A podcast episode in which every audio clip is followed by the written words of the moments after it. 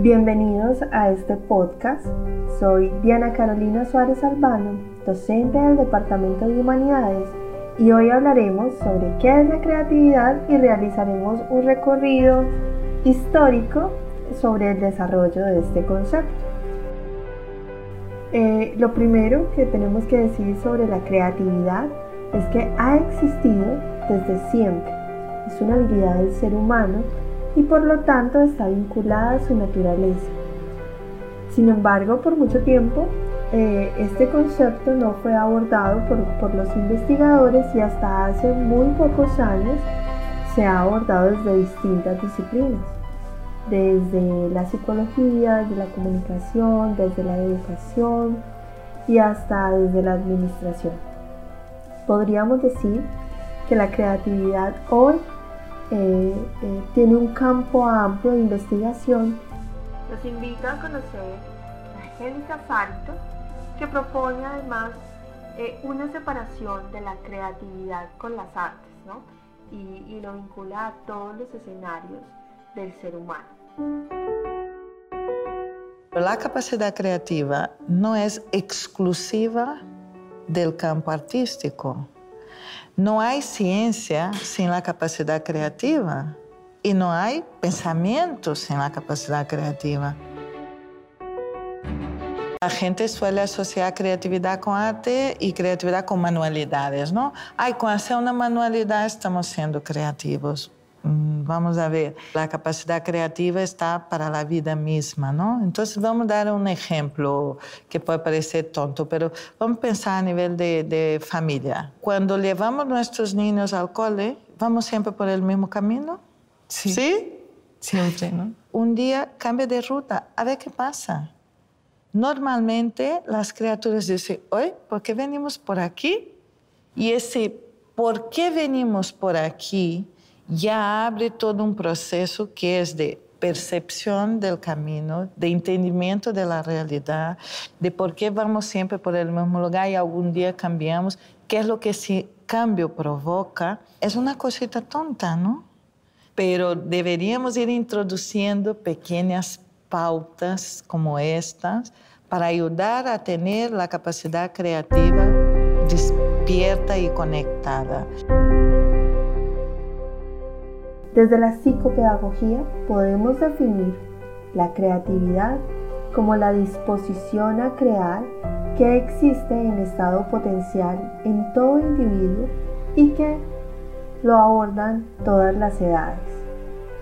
Eh, desde las ciencias de la educación podemos decir que el término de creatividad significa innovación valiosa y reciente para la creación. Es decir, desde diferentes disciplinas tiene una perspectiva muy interesante que se vincula con el pensamiento, que se vincula con la toma de decisiones del ser humano y que se vincula también en la manera en cómo piensa y resuelve problemas. El primer referente que quiero abordar es de un teórico de 1930, Wallace, que además relaciona el concepto de creatividad con actividades comerciales. Él hace un estudio muy interesante eh, donde analiza distintos vendedores y vendedoras y las estrategias que utilizaban para poder vender determinados productos. Él identificó que eran necesarias cuatro fases en este proceso cognitivo, la preparación, la incubación, la iluminación y la verificación, fases que le permitieron eh, hacer una evaluación constante de qué decisiones tomaban los vendedores a la hora de querer vender un producto. Más adelante, en 1937, Patrick descubriría a partir de este estudio de Wallace que este orden eh, eh, de las fases no siempre tiene que ser secuencial. Más adelante, a mediados del siglo XX, podemos hablar de que Gifford hace un estudio muy interesante donde vincula el concepto de creatividad con el pensamiento divergente. Él hace una distinción muy interesante y es que o hace una separación entre la inteligencia y la creatividad. Dice que son dos habilidades distintas y que no se complementan, sino que se desarrollan conjuntamente gracias al pensamiento divergente, porque es a partir de una serie de pruebas, de unos test, que se puede entonces eh, evidenciar cómo son los procesos del pensamiento a la hora de resolver problemas en diferentes casos. Eh, hablaría eh, de, cuatro variables importantes a la hora de, pensar en la creatividad que emplea el ser humano. La primera es la definición del problema, ¿cierto? Como una capacidad personal. La segunda es el análisis de ese problema. La tercera es la síntesis y por ende la cuarta es la coherencia de organización de esa información. Entonces, eh, lo que hace es una especie de, estudio que permite distinguir estas fases en procesos eh, de adaptabilidad del ser humano frente a la resolución de problemas. Y empieza a tomar estas cuatro fases de Wallace de las que hablábamos anteriormente para pensar en, en, una serie de procesos de validación de respuesta y resultado a partir de la solución de problemas. Esta investigación ayudó muchísimo, sobre todo en los contextos eh, educativos y empresariales, porque lo que nos plantean es un proceso evolutivo eh, del pensamiento. Y es que en la medida en que se estimule los diferentes eh, procesos cognitivos, la creatividad se potencia eh, en una mayor medida. Los invito a escuchar el concepto de creatividad de Elsa Punset. Una de las capacidades humanas más características en este sentido es la creatividad, es decir, nuestra habilidad para encontrar soluciones inteligentes, a veces inesperadas, a nuestros problemas y retos diarios. De pequeños somos un torrente de creatividad. Esta capacidad debería mantenerse a lo largo de todas nuestras vidas, ya que cada una de nuestros 100 billones de neuronas puede tener entre 100 y 600 conexiones entre ellas.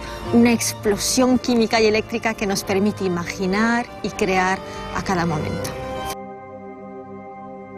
Y aquí voy a terminar hablando de, de unos aspectos fundamentales que tendríamos que tener en cuenta para los procesos creativos que vamos a desarrollar en esta clase.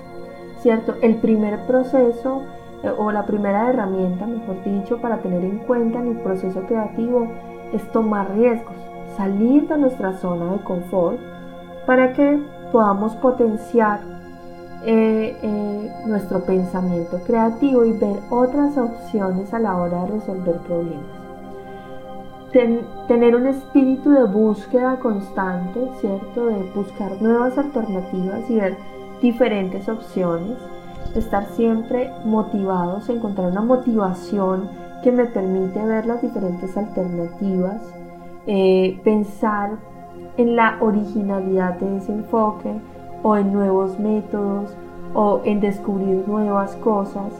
Eh, también ser flexibles frente a determinadas eh, resoluciones frente a determinadas decisiones permiten fomentar ese pensamiento creativo y eh, también pensar eh, en, una palabra que tal vez ha sido muy poco usada en, en, este contexto creativo, pero que termina también ayudando muchísimo a potenciar la creatividad y es el inconformismo, ¿cierto? No estar conforme con todo, querer también eh, eh, conocer y sobrellevar otras habilidades que motiven a, a descubrir nuevos procesos creativos y nuevas soluciones a ese problema determinado.